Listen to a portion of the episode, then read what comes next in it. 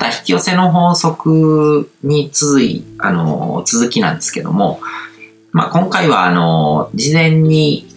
あの、いっぱいもらってたアンケートの中で、こう、質問、質問みたいなものをこう拾い出していって、それにどんどんどんどん答えていく、まあ、大質問大会みたいな感じで、あの、話をしていこうと思ってます。で、えっ、ー、と、まず、早速なんですけども、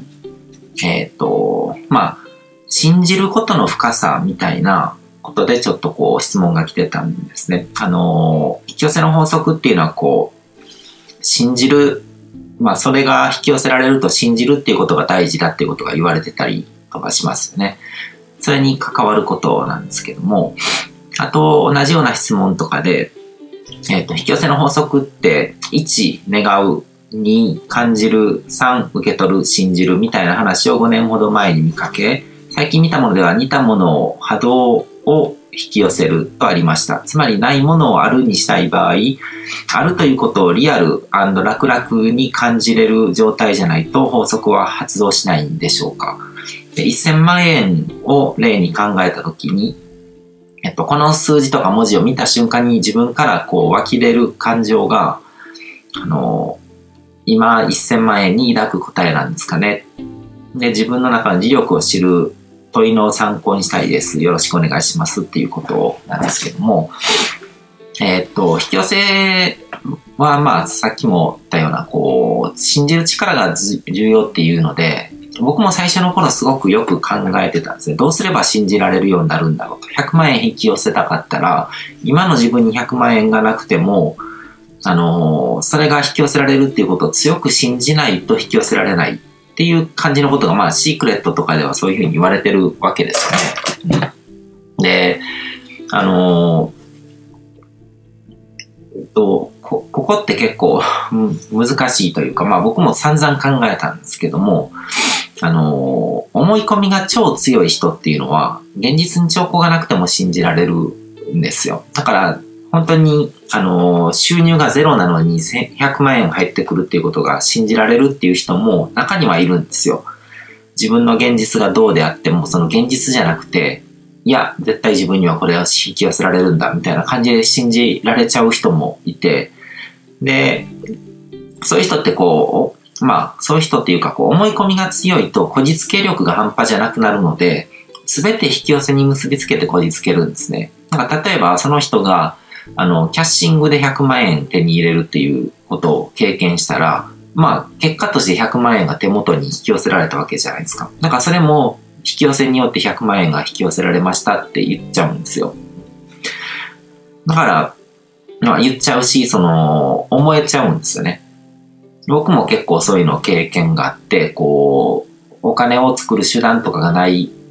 時になんかいろんなこう、裏道とかを見つけて、裏道っていうかあれなんですけど、あの、例えば生命保険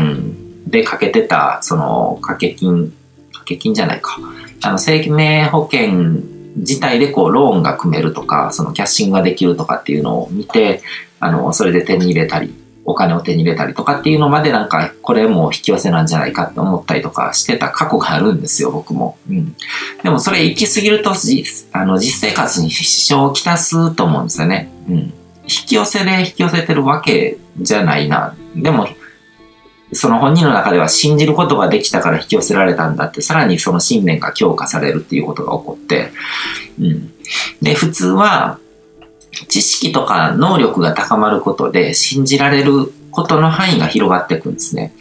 ビジネスで一度100万稼いだことのある人は、もう一度100万円稼ぐことを、まあ信じられるわけじゃないですか。一度経験したわけで、じゃあ次もこういうふうにやればこういうのが、こういうことが起こるなっていうことが自然に信じられるようになると。一度自分の経験の中に入ると信じられる。で、あの、引き寄せの法則の ebook、僕一番最初に書いたものとかでもそれは言ってるんですけども、基本はこう、経験したものは信じられる。で、経験したことがないものも他人の経験とかを見れば、あの、信じることができると。まあ、それって普通にこう、学んでいくっていうプロセスの中で起こることなんですけども、で、まあ、100万円稼いだことのある人はもう一度100万をこう引き寄せることを信じられるし、1000万を稼げる人であれば100万を引き寄せるっていうのは楽に信じられるわけですね。で、逆にこう、経験もしたことがないことをこう信じられすぎると、ちょっと、まあ危ない人とか、こう痛い人になっちゃうわけですよね。うん。まあそれも引き寄せといえば引き寄せなんですけども、まっとうに実務能力を高めて、できることの範囲、まあ引き寄せられるものの範囲を広げた方が、結果的に引き寄せを活用できる人になっていけるっていうことなので、そういう方向を考えるといいのかな。だから、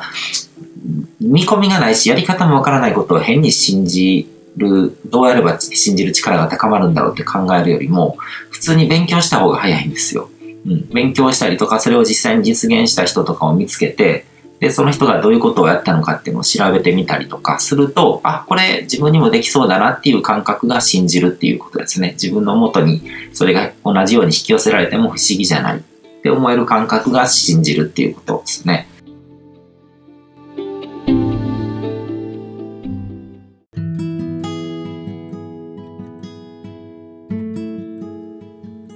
今回も最後まで聞いていただいてどうもありがとうございます。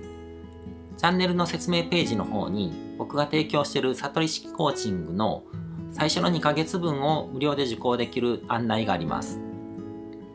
ゴール設定とアファメーションについて詳しく解説してるんですけども、僕自身もこれらのことを本格的に取り組み始めて、で、それで大きく人生を変えたという経験があるので、あの、まだ受講したことがない方であったりとか、このタイミングでピンとくる方はぜひ登録して体験してみてください。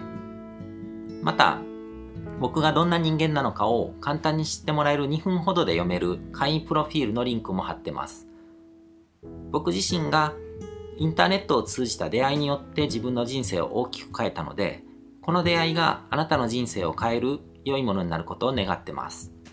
ではまた次の放送でお会いしましょう。